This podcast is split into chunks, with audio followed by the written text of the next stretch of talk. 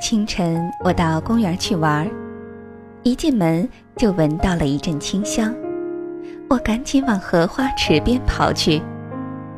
荷花已经开了不少了，荷叶挨挨挤挤的，像一个个碧绿的大圆盘。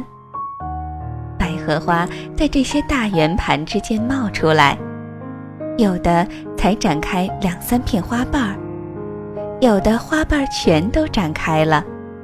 露出嫩黄色的小莲蓬，有的还是花骨朵儿，看起来饱胀的，马上要破裂似的。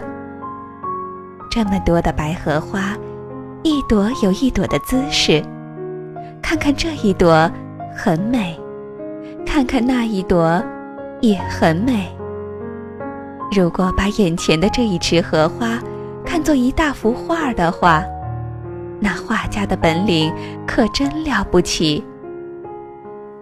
我忽然觉得自己仿佛就是一朵荷花，穿着雪白的衣裳，站在阳光里。一阵微风吹来，我就翩翩起舞。